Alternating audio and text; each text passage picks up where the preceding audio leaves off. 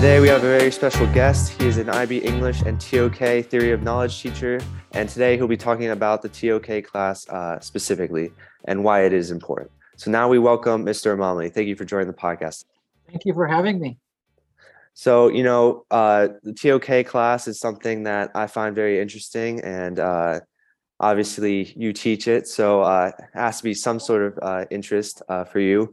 But uh, before we get on to uh, the theory of knowledge class, could you just give a brief description of yourself and what you do here at Lila?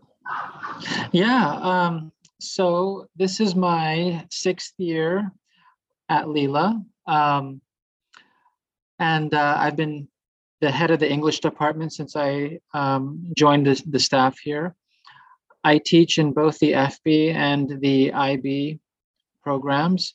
Um, so I've been really, really lucky to teach um, both cohorts. And I get to also teach um, theory of knowledge, which is, has been a passion of mine for many years. Um, in previous schools, we've had uh, theory of knowledge classes, and I've taught it to some extent. But um, here, I really get to embrace it. I teach a lot of it. And, uh, no, it's been great. So, um, but I've taught in Alberta, Canada, in Atlanta, Georgia, and here I am in California. There's not many times that you know there's someone, there's an athlete uh, on the podcast as well. I heard uh, recently that uh, you were a scholarship athlete at the University of Alabama. Am I correct? Yes, you know, um, I started running when I was in high school, and it just kind of snowballed. Um, I ran on the junior national team, and then I got a full um, athletic scholarship to the University of Alabama. And then uh, I continued to run on the national team after I graduated. So um, the financial rewards were very um, good. And um, you know traveling the world i met my wife. She too was um, an athlete at university. She played volleyball. And so athletics has um, has opened up a lot of doors. I've uh, i've um, been compensated nicely financially. I've managed to travel the world. And um, i've met amazing people so uh, and i did really well. I did something that i enjoyed really well.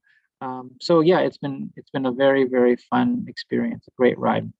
Yeah, just to to continue on that, uh, I'm just curious, how did you get interested in running? You know, did you just like randomly decide to just start running, or like how how how did that passion come? Yeah, so I played soccer um, in middle in elementary school and middle school, and I played my first year of high school, and um, and then I decided to go for the cross country team with a friend, and so I was running cross country. Then that segued into the track season, and I loved it. And then in grade 10, I was running cross country and track and playing soccer at the same time. And basically, by the end of my 10th grade year, I felt as though I had to make a decision um, which one I would really want to devote my time to. And um, I picked running. And I, you know, the individual aspect of it really appealed to me. You know, I'm really in control of my success and how hard I choose to work.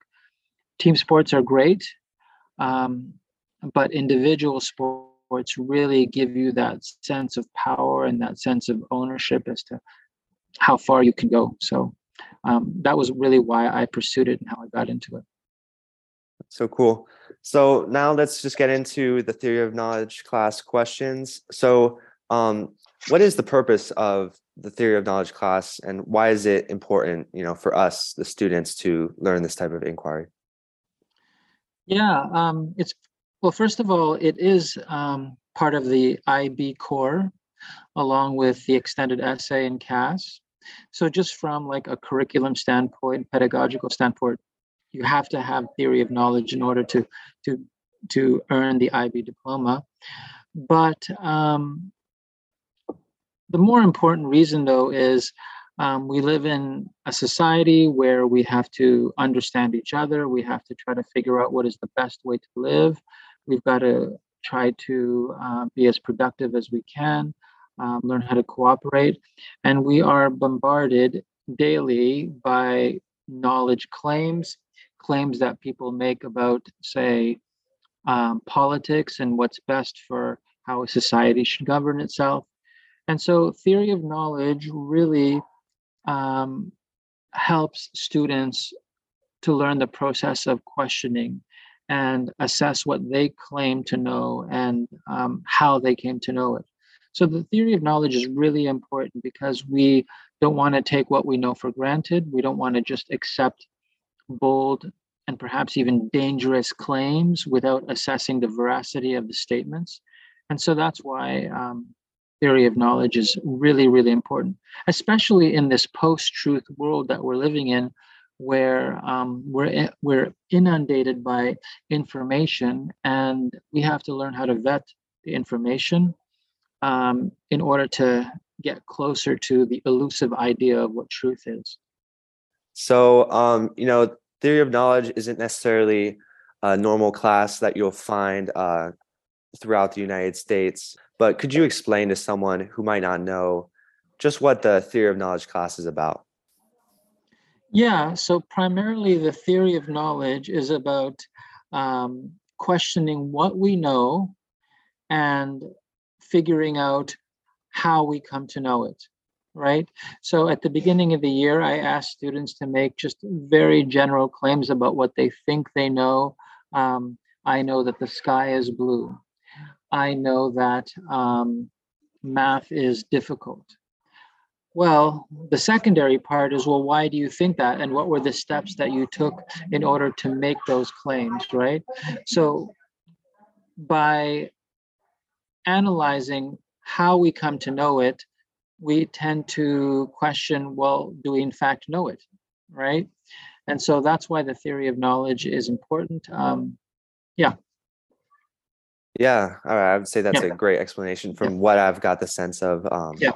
from first few months of the class. So, Okay. um, you briefly mentioned just what the the class is about, but could you just give some of the core concepts of the TOK class? Oh, absolutely. Um, so the theory of knowledge is really structured around 12 core concepts. The first being um, truth and assessing, well, what does it mean for something to be true? Um, there are personal truths and there are shared truths. And those shared truths could be on a community based or it could be on a universal base so that's you know that's really the crux of it right when we're trying to assess knowledge is knowledge necessarily true? Um, another concept is the notion of value and what we place value on in our society. Do we place value on information or do we place value on knowledge? And what is the difference?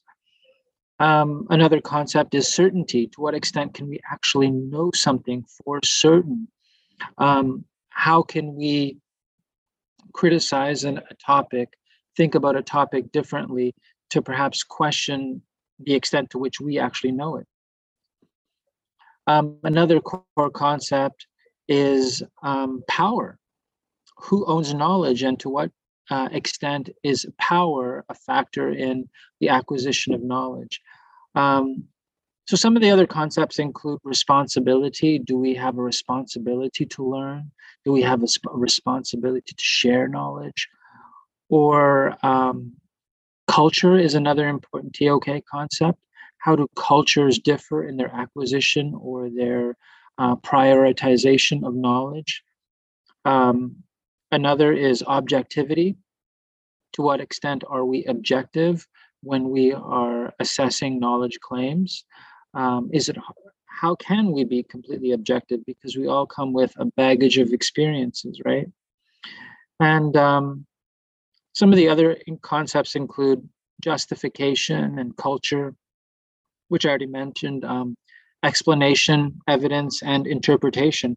So those concepts we try to incorporate into various philosophers that we look at that we look at and various real life situations that we try to apply those philosophies to.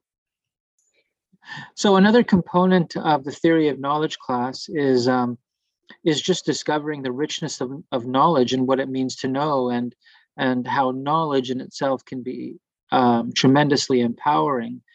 And um, I think because of the accessibility of information, um, we take for granted what knowledge actually is and and how it can enrich our lives and how some kinds of information can actually make our lives more difficult. Um, another aspect of this course is um, is is analyzing how knowledge is actually created and and how it's built up and how we try to evaluate what knowledge is and what it means to different societies. Um, another aspect is of the course is assessing how we learn, um, how we gain knowledge, how the knowledge we gain from a school could be different from the knowledge we gain outside of a school to make the, and we invariably making links between, say, uh, disciplines within academia versus how we think and how we feel and how we act. Um, another important aspect of the course is is um, just assessing the different types of thinking that there are you know um, how we can think through our emotions and how we can think through our physical sensations right? So there are different types of thoughts. And i think maybe the last and most important is um, thinking about the responsibilities that come with knowledge.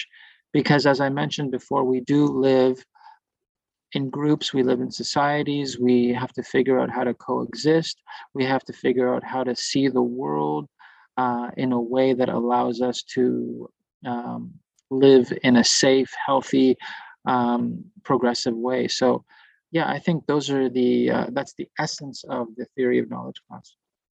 Yeah, and and I would say you know we look at different perspectives, different. When there's not just one side of every story, and so I think that's one of the biggest takeaways that I've learned from it. So yeah, absolutely, yes. So you mentioned uh, how do we know what we know, things like that. Uh, I know in, in the class uh, over the past two weeks, we talked about uh, how do we know that things exist, and you know how do we know that, let's say, an elephant exists, or imaginary numbers, or or a god for that matter. You know things like that. So um, I, it feels like there are certain things where uh, they don't necessarily have an answer. But so, how would you, uh, you know, explain a concept that in many ways doesn't have a de- definite answer or explanation? Right. Um, so one's experience, one's own sense of what that concept is, has to be taken into account. Um, that doesn't necessarily mean my experience can apply universally, but it does matter that I did experience it. And so uh, I mentioned, you know, it's not necessarily the typical class that you see at a regular uh, public or even private school um, in the United States. But what would you say is the difference of theory of knowledge compared to a normal philosophy class that you might take? Yeah, that is a really good question. Um, what is the difference between theory of knowledge and philosophy? Um, so, in philosophy, um, of course, you are studying um, the famous classical Greek philosophers, the Plato's, Aristotle's, the Socrateses, um, and obviously modern philosophers like um, Friedrich Nietzsche and John Locke and Rene Descartes and Jean-Jacques Rousseau and uh, Michel Foucault. The difference, though, is in theory of knowledge, we really stress how to take those philosophies and apply them to real life situations, right? So, um, to what extent can we um, understand how numbers work in while in trying to interpret um, election results? So that would be more of a theory of knowledge kind of question, right? As opposed to say in a traditional philosophy class, you might you might um, analyze the um, the existence of evil or what it means to be good, or exclusively exclusively does God exist? In our theory of knowledge class, yes, we would talk about a question like does God exist? but we would look at the social and the political um, and the economic implications of, say, believing versus not believing, right? So the main difference between theory of knowledge and philosophy is the theory of knowledge is really grounded in what's called is grounded in what's called the real life situation. How do we make it practical so we can understand our world and um, learn how to coexist? Yeah, that makes a lot of sense. You know, thank you. So, last question. Uh, you know, this is a question I've been thinking about for a while now, even before I actually started the TOK class. Uh, it's kind of a, a running joke in my family, actually. What is time? How would you uh, answer that question? Yeah, that's a great question.